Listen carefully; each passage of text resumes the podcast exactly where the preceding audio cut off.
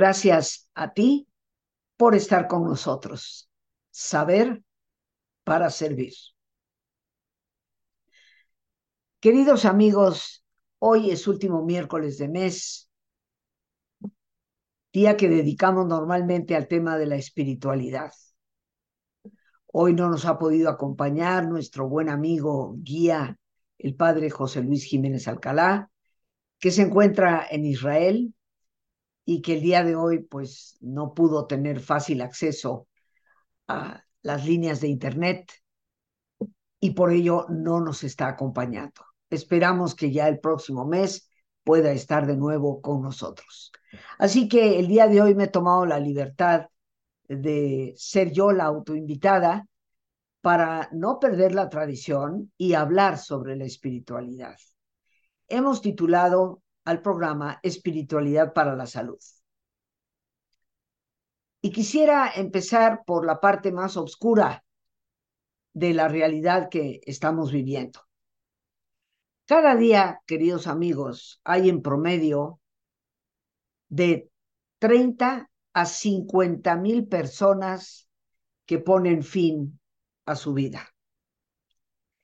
En los últimos 45 años, las tasas de suicidio han aumentado en un 60% a nivel mundial.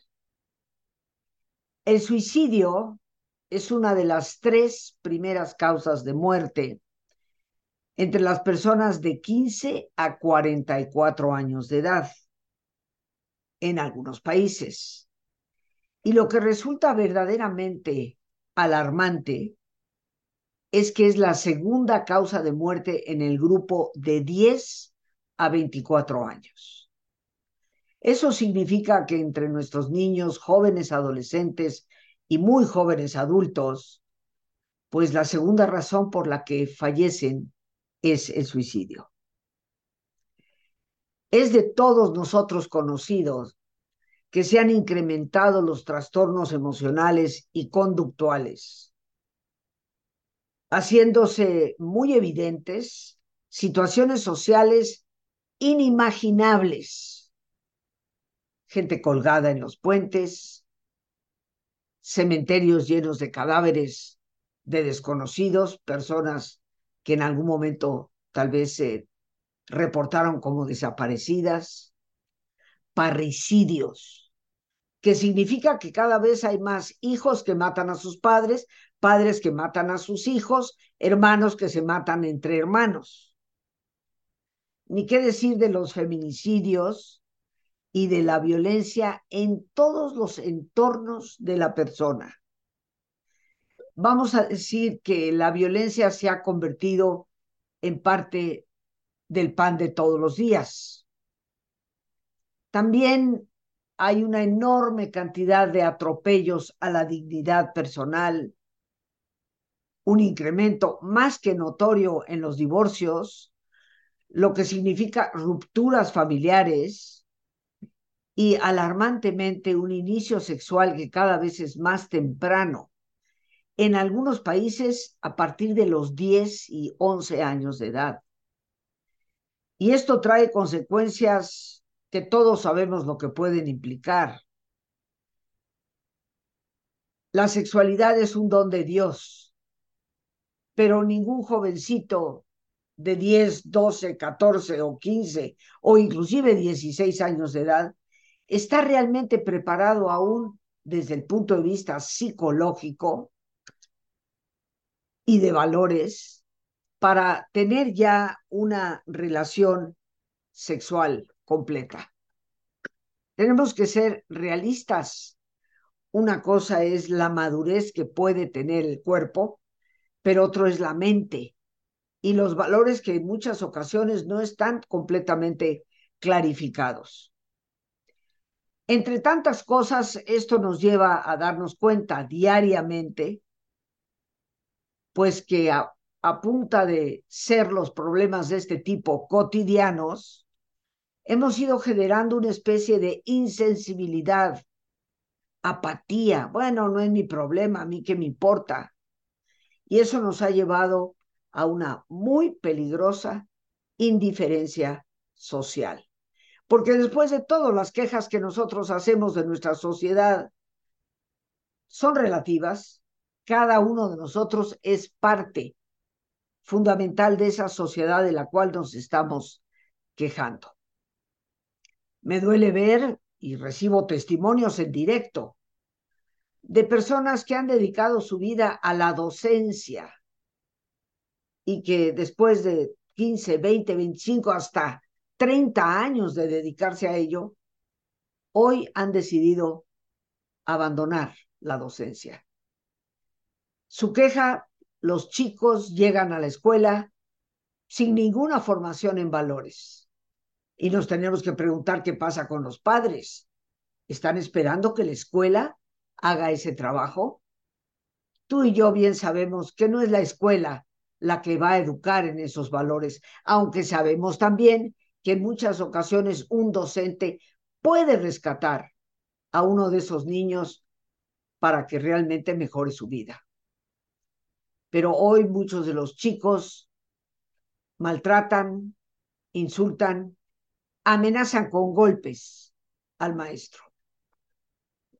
Eh, ¿Dónde quedó la educación cívica? ¿Dónde quedó la educación en los valores que los padres deben de dar? Los maestros se retiran con mucho dolor de la profesión que han amado, porque ni las autoridades escolares ni los padres están dispuestos a tomar acción. ¿Qué podemos hacer? Ante este panorama afortunadamente empiezan a surgir en el mundo de la ciencia una serie de investigaciones acerca de los efectos que produce la religión, la religiosidad y por supuesto la espiritualidad en las vidas de los seres humanos. ¿Qué papel juegan estas variables, llamémosles así? Bueno, pues la ciencia empieza a demostrar que son factores protectores que permiten aliviar y mitigar el sufrimiento, superar la adversidad, alcanzar un mayor bienestar, una mayor calidad de vida, una mayor capacidad de trascendencia, así como un sentido de plenitud y autorrealización. Tristemente, muchos padres de familia, ya tal vez en dos generaciones, han decidido no educar a sus hijos en ninguna religiosidad. La excusa es que cuando sean grandes ellos escojan. Pero resulta que hay valores que se forman en la más temprana edad.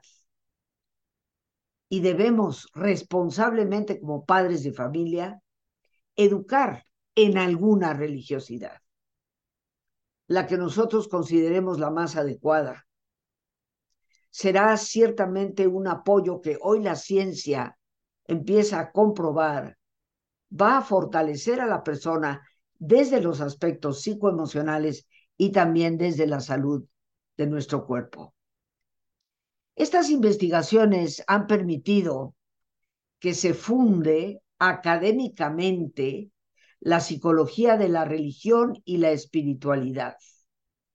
Estudios psicológicos en los cuales muchos médicos se han interesado porque muchos de ellos simplemente no pueden negar los beneficios que valores como la fe y la esperanza pueden tener en personas con enfermedades muy severas. La religión hace referencia a una serie de prácticas y normas que va obviamente de acuerdo a las creencias que se tienen, pero el sustrato de todas ellas es la espiritualidad. Y entendemos aquí la espiritualidad como aquella que nutre precisamente la religión, le da sentido. En el fondo está basada, estructurada, construida en base a los grandes valores, entre los cuales está la fe en un ser superior. Los valores que sostienen la vida son espiritualidad. De acuerdo a varias investigaciones, entre ellos del investigador Levin en 1994, trabajando con el doctor Pérez, Sandino y Gómez, encontró que la religión en especial, en especial, la asistencia a veces a una iglesia, a un templo, la sinagoga, le brinda a la persona sentimientos de autoestima positiva y mucho más sentido de control personal sobre las cosas, como resultado de esas actividades, tanto públicas como privadas. Los ritos religiosos, pero muy importantemente la oración y la meditación, le ayudan a la persona a sostener una relación con un ser trascendente que le dará fortaleza en los momentos más álgidos de la vida. La religión, según el investigador Pargament, en estudios realizados ya en 2004, constituye una estrategia poderosa para afrontar activamente los problemas, problemas que se nos presentan a todos en la vida. ¿Qué es lo que permite, mis queridos amigos, el que nuestra espiritualidad se mantenga firme, fuerte, creciente? Pues bien, entre las cosas que la investigación ha descubierto está el buscar significado existencial para ciertas situaciones muy estresantes en la vida, cuando personas carentes de esa fortaleza piensan que la vida, perdió sentido. Esa espiritualidad nos permite construir o reconstruir los eventos o problemas de la vida en términos de su significado y la manera en que podemos inclusive capitalizar el dolor como una fuente de crecimiento. La espiritualidad nos puede aportar un sistema de orientación existencial cuando tanta incertidumbre que a veces tenemos en la vida nos hace cuestionar si vamos o venimos. Nos ayuda a trasladar el sistema de orientación para tener herramientas verdaderas en el afrontamiento de las problemáticas de vida. Buscar significado en ese proceso que van a transformar los acontecimientos que vivimos. La espiritualidad nos ayuda a tratar de solucionar los problemas mediante diversas formas que son convincentes y que van a aportar un beneficio a nosotros y a los demás. Resolver problemas a través de mecanismos que están insertados dentro de nuestros propios sistemas de cultura. La espiritualidad es una fuerza mucho mayor de lo que a veces suponemos. Según Ellison, Guy y Glass, la religiosidad de una persona ofrece un sentido de propósito que otros tipos de apoyo social no pueden proveer. Nos puede ayudar a todos nosotros a seguir adelante después de eventos traumáticos y nos ofrecen indudablemente una fuente de esperanza. Todos lidiamos con problemas todos los días.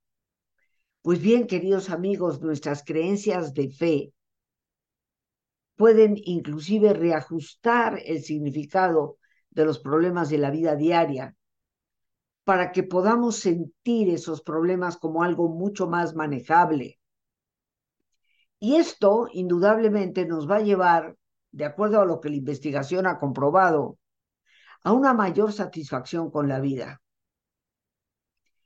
Un extenso análisis a largo plazo, lo que se llama en ciencia longitudinal, sobre la salud, estudio realizado en Noruega, denominado como HUNT, H-U-N-T, y que fue realizado por científicos de la Universidad de Noruega de Ciencia y Tecnología, un estudio sobre 120 mil personas ha permitido integrar datos muy concretos relacionando esa información con los registros sanitarios a nivel nacional, con la estadística que hay para esas personas en los sistemas de salud.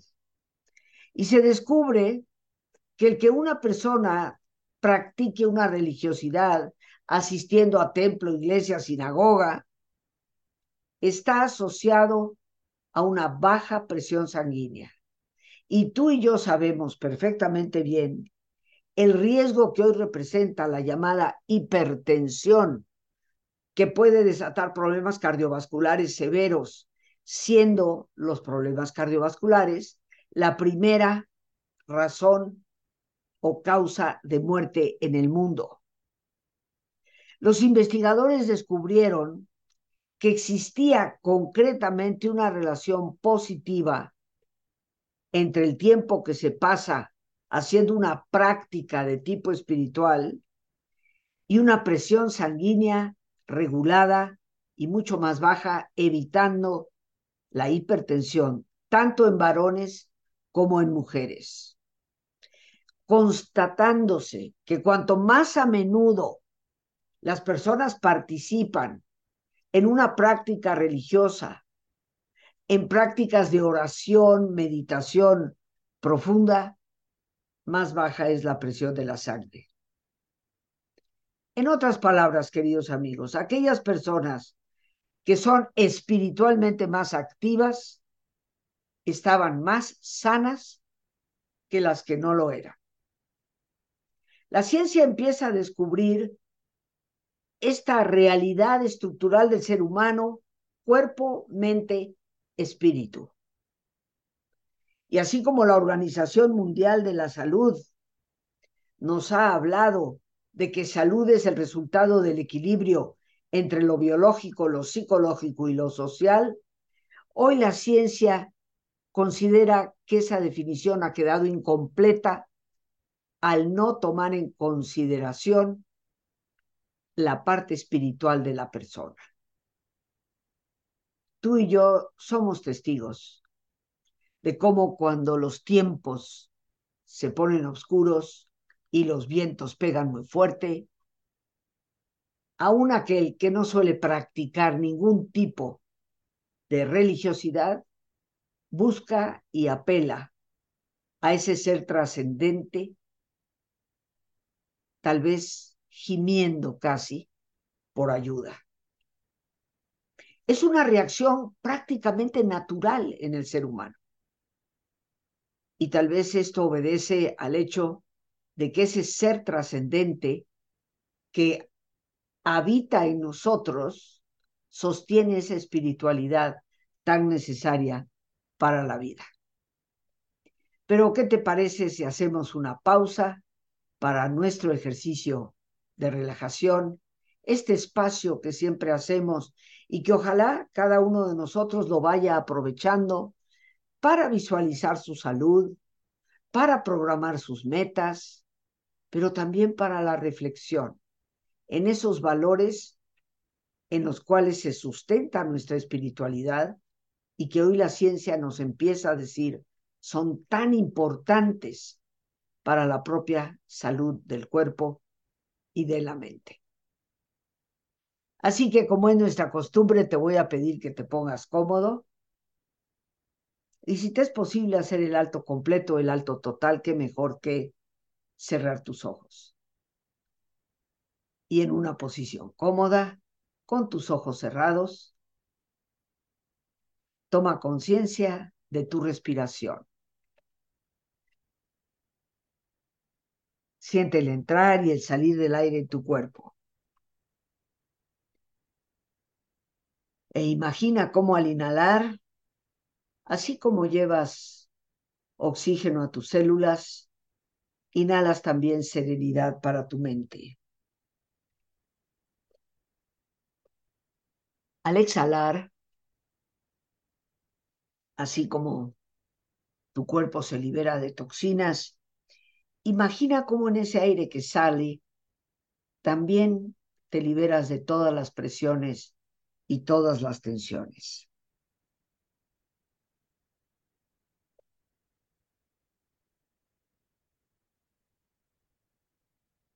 Respira profundamente.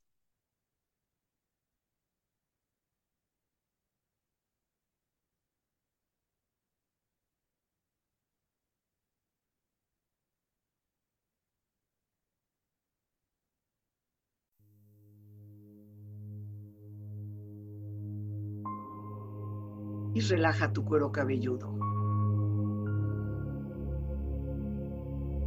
Todos los músculos que cubren tu cabeza.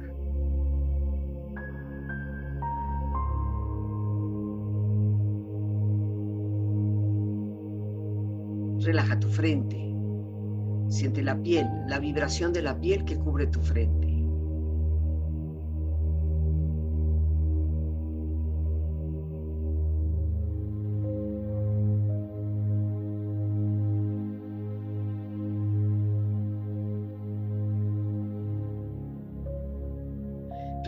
Párpados, los tejidos que rodean tus ojos.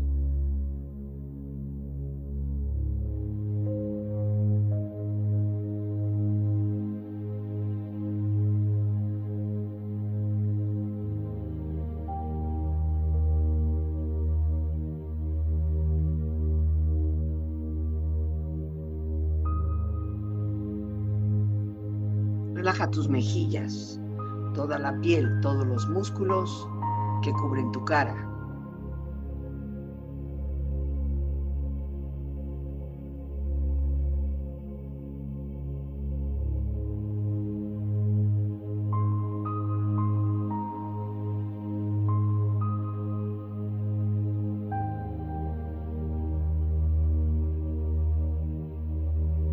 Relaja tu cuello y tu garganta.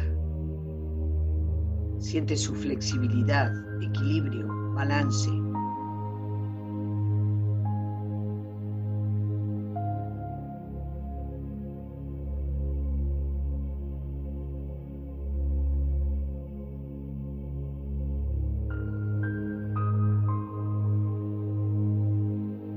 Relaja tus hombros, brazos y manos, así como tu espalda. Siente una agradable sensación que relaja todos los músculos en estas partes de tu cuerpo.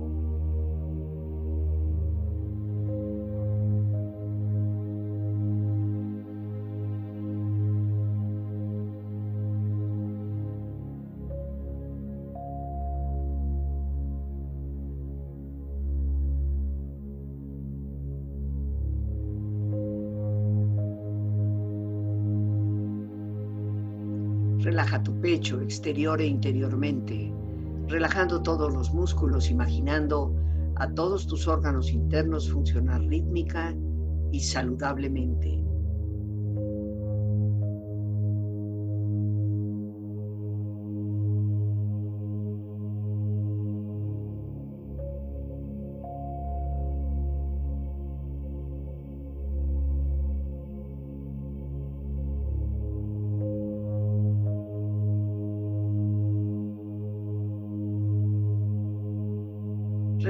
Abdomen, exterior e interiormente, relajando todos los músculos, imaginando a todos tus órganos internos funcionar rítmica y saludablemente.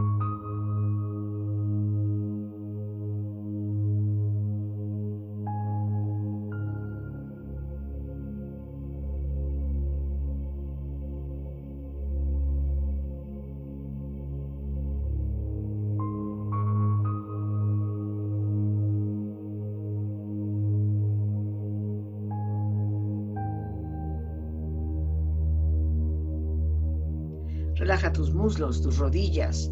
Siente la piel, la vibración de la piel que cubre estas partes de tu cuerpo.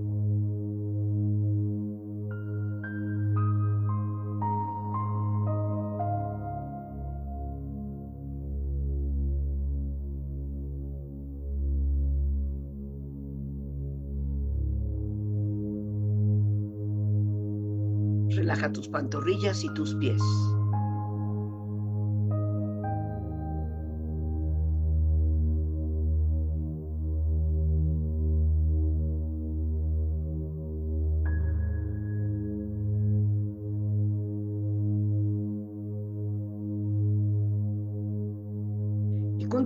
Profundamente relajado, Proyecta en tu mente la imagen de un lugar ideal para el descanso.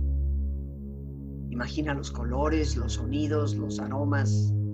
Es una escena de belleza y paz. Siente estar ahí.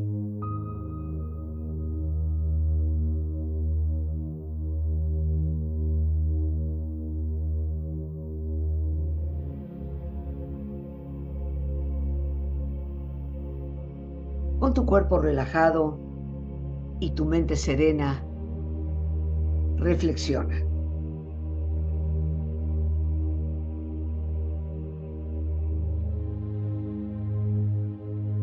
La influencia del Espíritu de Dios es la mejor medicina para la enfermedad.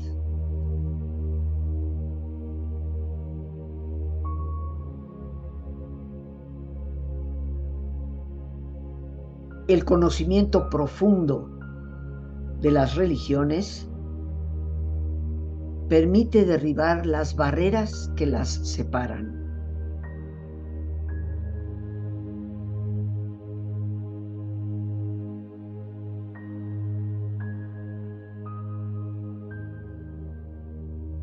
La salud es un efecto secundario de la espiritualidad si estás completo dentro de ti mismo, estar sano es natural.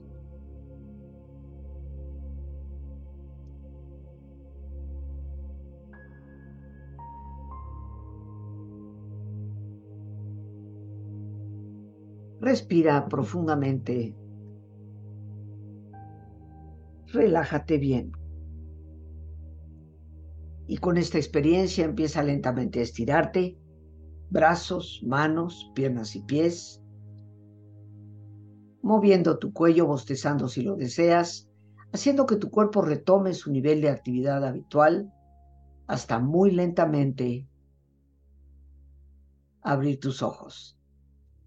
Ojos abiertos, bien despierto, muy a gusto, bien descansado y en perfecto estado de salud, sintiéndote mejor que antes.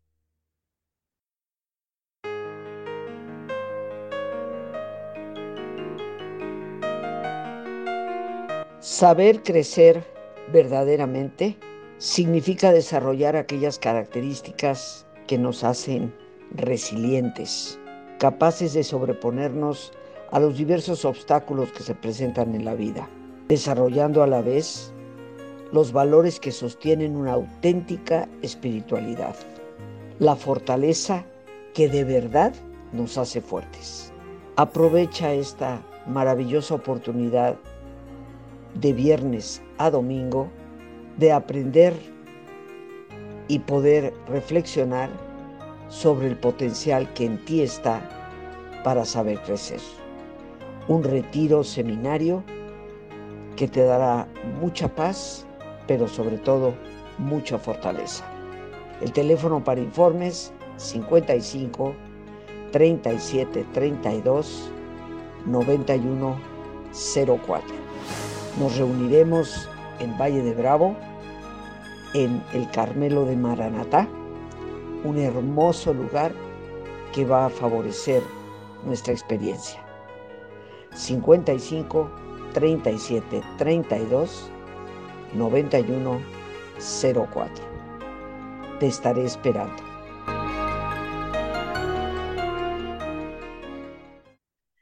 Bien amigos, pues ya nos encontramos de nuevo aquí con nuestros ojitos abiertos y continuamos para concluir en este miércoles último de mes dedicado a la espiritualidad.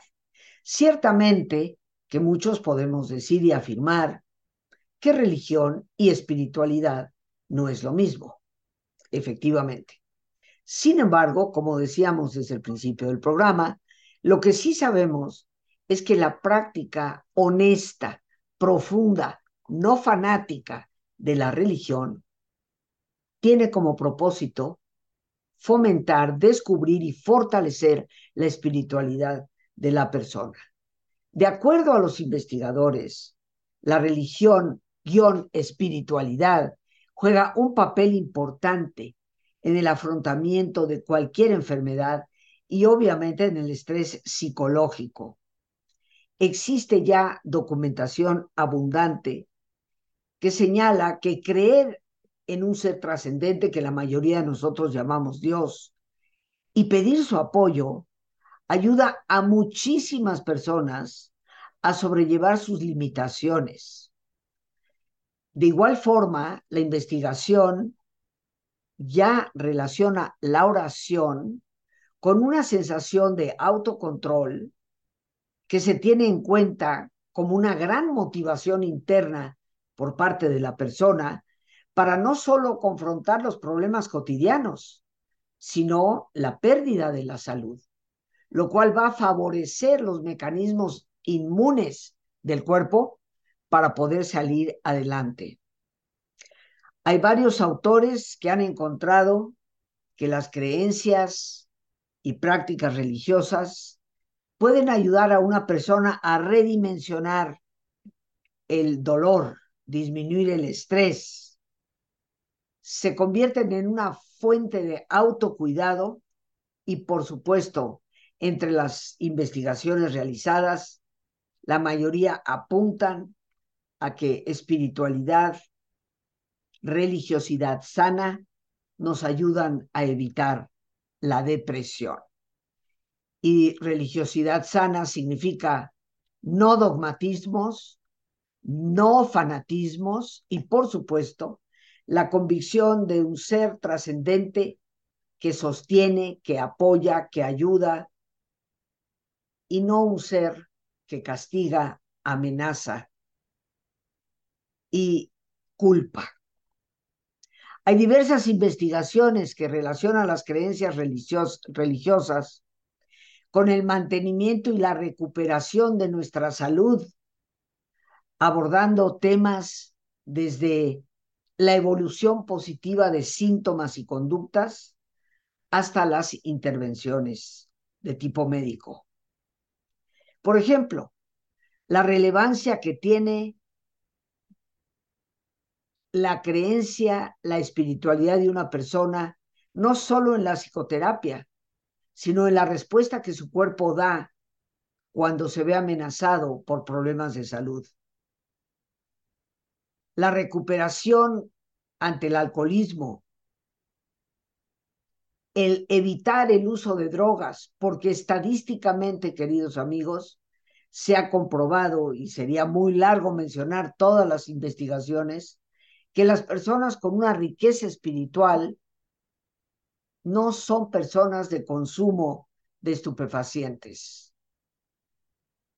Leyendo todas estas investigaciones y los efectos que se han notado en adolescentes, yo nos invito a todos a reflexionar sobre la educación que estamos dando a nuestros hijos, sobre la responsabilidad que tenemos de no abandonar la enseñanza de una tradición religiosa, la que sea de tu preferencia. Pero es importante. Y no seamos, queridos amigos, tan soberbios de pensar que es que no queremos condicionarlos para el futuro. Los seres humanos siempre tenemos la capacidad de elegir por más formación que le hayas dado a tu hijo o a tu hija, llegará el momento en que ellos decidan por su propia cuenta. Sin embargo, tener un fundamento, una piedra angular que los sostenga desde pequeños, será vital. Las investigaciones sobre espiritualidad y salud no solamente conllevan los datos psicoemocionales como un mejor manejo del estrés, sino, como ya hemos dicho, una tensión arterial mucho más favorable. Pero también hay investigaciones que ya nos dicen la influencia positiva que tiene la espiritualidad para la posibilidad de recuperación del cáncer, la reducción de la ansiedad, el alivio de la depresión. Los resultados de algunas de estas investigaciones son bastante claros. respecto a cómo la espiritualidad no solamente puede aportar un bienestar psicológico subjetivo, sino también un bienestar a nivel de la salud física. Entre otras cosas, porque la práctica de la oración, la meditación, va a favorecer los recursos fisiológicos del cuerpo y esto aumenta la posibilidad de una inmunidad fuerte. Ojalá que todos nosotros, queridos amigos, reflexionemos sobre qué estamos haciendo para conservar nuestro equilibrio y salud. La espiritualidad juega un papel importante. No solo basta la buena alimentación, el ejercicio, los buenos hábitos, el evitar, por supuesto, cualquier tipo de adicción, sino también una base de fortaleza interna que nos ayude a salir adelante y nos sostenga cuando nuestra fragilidad nos recuerda que nos podemos quebrar. Por hoy, las gracias a Dios por este espacio que nos permite compartir, las gracias a nuestra productora Lorena Sánchez y a ti, el más importante de todos, una vez más, gracias. Muchísimas gracias por tu paciencia al escucharme y por ayudarme siempre a crecer contigo. Que Dios te bendiga.